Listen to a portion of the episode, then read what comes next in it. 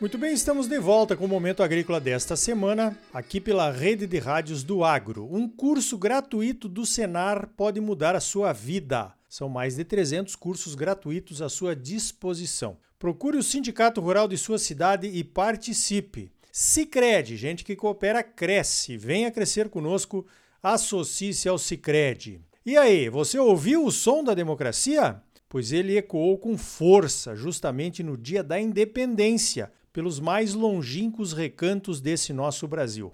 E foi bonito. Olha, fazia tempo que eu não ouvia o som da democracia ecoar com tanta força e tanta beleza num 7 de setembro, hein? Eu me lembro de quando eu era guri dos desfiles escolares do 7 de setembro. Nós marchávamos no desfile da pátria representando a nossa escola. O som era forte, mas não era lá muito democrático, pois vivíamos o tempo dos militares no poder. Aliás, militares que, segundo a história, atenderam o chamamento da população em 1964 para que a democracia fosse salva, ameaçada que estava pela implantação do comunismo aqui no Brasil. O som da democracia não toca onde há regimes totalitários, embora o som do totalitarismo toque nas democracias. O som da democracia tem família, tem crianças, tem jovens e tem adolescentes. É um som de luta, mas é o som de um futuro melhor. Quando eu falo em som da democracia, não me refiro apenas a centenas de milhares de pessoas, talvez mais de milhão, que ecoaram o som do apoio ao atual governo federal atendendo um chamamento do presidente. Eu também me refiro ao som da democracia que veio das oposições. As oposições também se manifestaram no 7 de setembro. Esse som das oposições ajuda a embelezar ainda mais o som da democracia assim como o som das minorias e até o som de algumas pautas dissonantes à democracia que pedem a volta do totalitarismo ou a dissolução do Congresso e da Suprema Corte. São sons dissonantes, mas necessários para a democracia. Garantidos por ela, eu diria assim. Alguns interpretam os sons dissonantes como uma ameaça à democracia. Não são. Eles, na verdade, fortalecem a democracia. Aliás, na minha opinião, a maior ameaça à democracia vem de onde mais precisaríamos que o som saísse afinado. Vem daqueles que, mesmo não tendo sido eleitos pelo povo, pelo voto direto, têm o dever de cuidar para que a Constituição, outro pilar da nossa democracia, não seja descumprida. Mas como fazer se eles mesmos descumprem quando mandam prender quem se manifesta com críticas? A livre manifestação faz parte do som da democracia. O som da democracia no último dia 7 de setembro veio das ruas e foi um dos mais afinados da nossa história recente. Não se misturou com o som do quebra-quebra, não se misturou com os sons de conflitos e brigas e nem de invasões. Quebra-quebra e conflitos vinham com as bandeiras vermelhas, lembra delas? Bandeiras verde e amarelas não se misturam com a baderna, só se misturam com o som da democracia. Foi um som limpo e puro na sua essência, pedindo respeito à democracia e à harmonia entre os poderes. Os cidadãos brasileiros, fartos de tanta roubalheira e desmandos com o dinheiro e com o patrimônio das empresas públicas, começaram a ter esperanças com a Operação Lava Jato. A Operação Lava Jato investigou e prendeu autoridades corruptas coisa que nunca imaginávamos que se conseguisse no Brasil. A Lava Jato conseguiu confissões e até a devolução de dinheiro roubado, e com a ajuda da delação premiada, desmontou um esquema de corrupção que governava o Brasil há mais de 20 anos. Logo em seguida, conseguimos eleger um cidadão que consegue representar esse desejo do povo brasileiro por uma democracia limpa, onde a corrupção, se houver, será punida incondicionalmente. Pois então, temos dois problemas pelo menos. Acontece que o presidente eleito pelo povo não consegue governar. Ora é por conta do Congresso que ainda tem as maçãs podres a serem descartadas, ora por decisões absurdas da Suprema Corte que desmonta qualquer estratégia de governo. Ouvi um manifestante democrático do dia 7 dizer numa entrevista que o povo que elege um presidente quer que ele governe, quer que o presidente eleito implemente as propostas de campanha que seduziram o eleitor e conquistaram o seu voto. Simples assim. E isso não está acontecendo.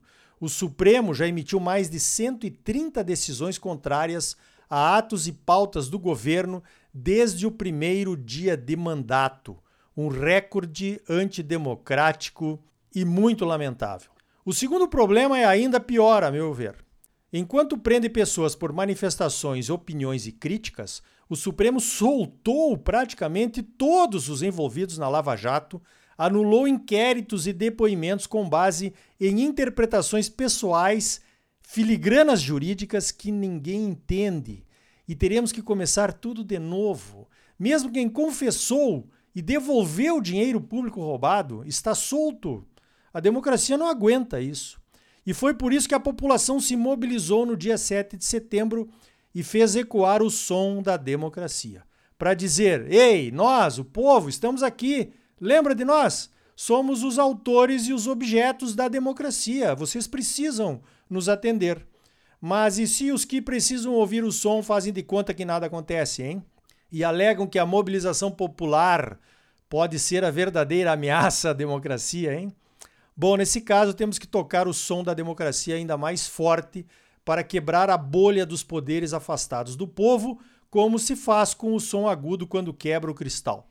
Uma democracia não funciona se os poderes não puderem ser controlados em seu poder pelo clamor do povo que os deu. Mas é preciso ter cuidado para não quebrarmos a harmonia do som que produzimos nesse 7 de setembro e que ainda ecoa pelo Brasil afora.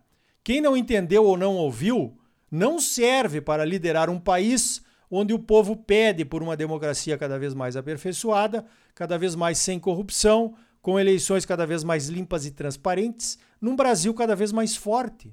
Fica o apelo: ouçam o som da democracia. É o som daquele Brasil melhor que todos desejamos.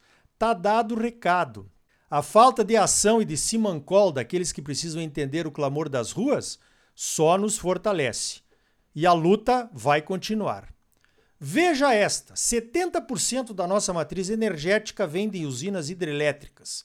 Apesar de ser um sistema altamente sustentável, por conta das baixas emissões de gases de efeito estufa, as usinas hidrelétricas estão sujeitas ao volume de água dos reservatórios. Então, a crise hídrica que estamos vivenciando no centro-sul do Brasil, que está se agravando agora no forte da época da seca no centro-oeste, levou ao aumento das tarifas de energia elétrica. O operador nacional do sistema confirma que o armazenamento de energia nas hidrelétricas registrou, em abril de 2021, o nível mais baixo desde 2015 e está caindo ainda mais, né?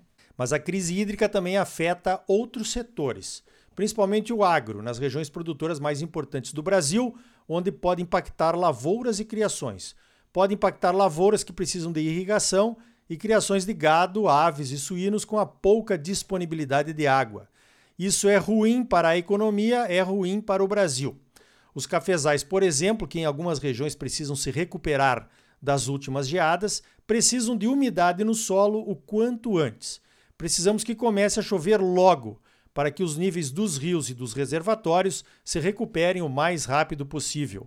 Ainda sobre a crise energética, uma parceria entre o Brasil e a Alemanha vai ajudar pequenas e médias indústrias com soluções para um consumo mais racional de energia e menor utilização de combustíveis fósseis. O programa chama-se Potencialize e tem a participação do Ministério das Minas e Energia e do Senai de São Paulo e a parceria com a Agência Alemã de Cooperação Internacional.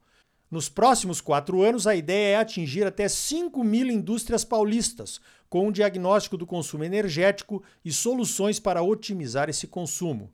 Segundo o Marco Scheve, que é o porta-voz da agência alemã, o mercado de eficiência energética no Brasil está muito focado no consumo elétrico. O programa traz um know-how para o lado térmico e tecnologias relacionadas, como a recuperação de calor, o isolamento térmico e a cogeração. O programa Potencialize também vai oferecer linhas de crédito para as adequações. A ideia dos alemães é trabalhar em nível nacional no futuro próximo.